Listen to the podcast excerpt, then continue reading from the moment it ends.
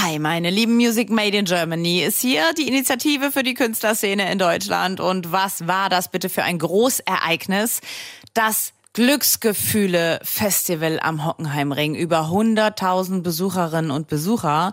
Und ja, der Initiator der ganzen Geschichte ist ja tatsächlich Lukas Podolski, Poldi. Zusammen mit Manager Markus Krampe haben wir ihn zum Interview getroffen. Also, der, der, der Sido hat da gesagt, Der, glaub ich, der ey, Sido hat gesagt, verrückt, äh, ich gehe doch auf keinen Schlager, kein Schlagerfestival. Willst du mich verarschen? Sagt er, ich sing doch keinen Schlager, nur daher muss ich doch Schlager singen und so. Ne? Wie hört sich das denn an, Glücksgefühle? Jetzt fingen sie das alle, jetzt finden sie es alle irgendwie geil. Ja. Und das ist wirklich, also abschließend, wir haben ein Fußballspiel geguckt äh, in Corona-Zeiten, da waren keine Zuschauer im Stadion.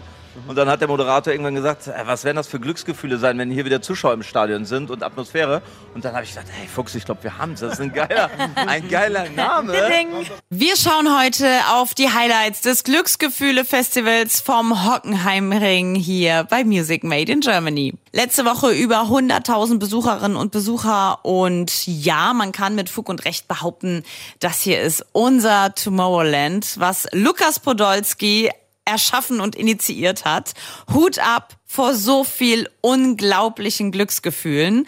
Die ganze Künstlerszene in Deutschland war zu Gast. Von Robin Schulz über Lea, über Milky Chance, Zoe Wees und Kamrat. Und genau mit den drei haben wir heute über die Highlights gesprochen. Glücksgefühle 2023 und jetzt bei uns ist Kamrat. Herzlich willkommen. Hi, vielen Dank. Ja, wir haben gerade vor dem Interview schon gesagt, äh, du heißt ja eigentlich Tim. Also dementsprechend werden wir dich jetzt auch mit Tim ansprechen. Kamerad war ich früher oft so beim Fußball. Weißt du, so, Kamerad, geh mal lang. Mittlerweile als Künstlername finde ich das super, aber so privat finde ich Tim auch sehr gut, ja. Aber hattest du nicht am Anfang auch als Künstlernamen Tim Kamrat? Genau, ich habe Ja, fünf ne? Jahre oder so habe ich Musik gemacht als Tim Kamrat Ja. und äh, dann habe ich halt gemerkt, wie es halt ist. Ich habe mit 19, glaube ich, den ersten Song released als Tim Kamrat und äh, dann war ich so 24. In fünf Ja. Jahren passiert einfach viel. Total. Und ich wollte ein bisschen Veränderungen zeigen, aber nicht zu viel. Und dann Ja. war Kamrat irgendwie so eine gute Zwischenlösung. Und jetzt fühle ich mich super wohl damit. Äh, aber wie gesagt, privat ist Tim dann doch irgendwie ein bisschen schöner. Aber ich glaube, es war bei mir eher so, dass ich gedacht habe, boah, kann ich das echt machen? Kann ich jetzt nach der Mhm. Schule wirklich Musik machen? Ist das ein ernsthafter Beruf? Und ehrlich gesagt, nein, es ist kein ernsthafter Beruf, aber scheinbar funktioniert es irgendwie. Natürlich. Und darüber bin ich ganz froh. Ja, Aber haben deine Eltern auch ein bisschen Druck gemacht, dass sie gesagt haben, ey, jetzt machen wir was Anständiges? Tatsächlich nicht. Also ich, ich bin mir sicher, dass sie sich gewünscht haben, ey, dass man das Studium wenigstens durchzieht, dann hat man es einmal. Aber äh, die haben mich immer unterstützt. Ehrlich gesagt haben die sogar einen Kredit für mich aufgenommen, damit ich I Believe produzieren kann. Tatsächlich, ich hatte gar kein Geld, ich konnte meine Miete nicht zahlen und äh, habe mich gerade von meinem alten Team getrennt und diesen Neustart gemacht mit Kamrat. Meine Eltern haben einen Kredit aufgenommen, damit ich das produzieren kann. Also die haben mich wirklich unterstützt dementsprechend. Ohne die wäre das gar nicht gegangen.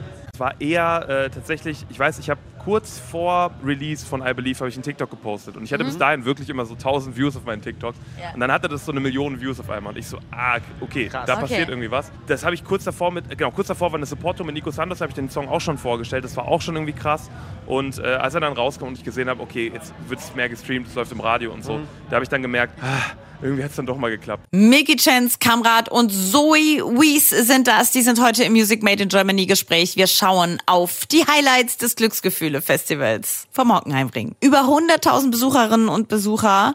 Lukas Podolski als Initiator hat es geschafft, ein Tomorrowland hier in Deutschland zu erschaffen, nämlich genau am Hockenheimring. Jeder, der vor Ort war, kann es schon nicht mehr erwarten, dass es nächstes Jahr weitergeht. Die ganze Künstlerszene war am Start. Und Milky Chance, Kamrat und Zoe Wees sind heute im Gespräch und schauen auf die Highlights. waren äh, drei Monate in den USA, sind jetzt wieder hier. Das war das ja, erste und letzte Festival für uns hier in Deutschland. Äh, und so ein bisschen Abschluss für den Sommer. Das war mega nice. Wir hatten alle voll viel Spaß. Kommt so ein bisschen erstmal kurz So- Sommerpause. Also Ja. das ist auch so ein Ausatmen gerade. Genau. Was nice ist. Oder also ich, ich würde jetzt mal für uns sprechen. Ich glaube, da wir äh, Familie und Kinder haben und wir einfach zu Hause, wenn wir zu Hause ankommen, dann ist halt, Seid dann ihr müssen beide Papas? am Start sein Yes. so. Ja. Dann wird, wird, dann wird von uns äh, was verlangt so. Aufmerksamkeit und so, was auch nice ist. Es glaub ich, ist nicht so, dass wir irgendwie nach Hause kommen und alleine irgendwie im Wohnzimmer an der Decke starren und irgendwie Okay. so Depri Okay, sind, so, sondern es ist halt so, es sind Aufgaben so und da ist viel los und so. Bedeutet natürlich schon viel, wenn du eine Familie mitbringst. Ne? Das ist ein ganz anderer Alltag, wie wenn du da alleine rumhampelst Ja. und irgendwie machen kannst, was du willst. Total. So, und wenn dann halt der eine das eher so angeht und der andere so, dass dann auch manchmal gesagt wird, ja, Familie mitbringen, nee, lass mal nicht. Das ist halt bei uns ein No-Brainer. Hat sich auf jeden Fall viel mehr dahin entwickelt, dass wir das schon trennen.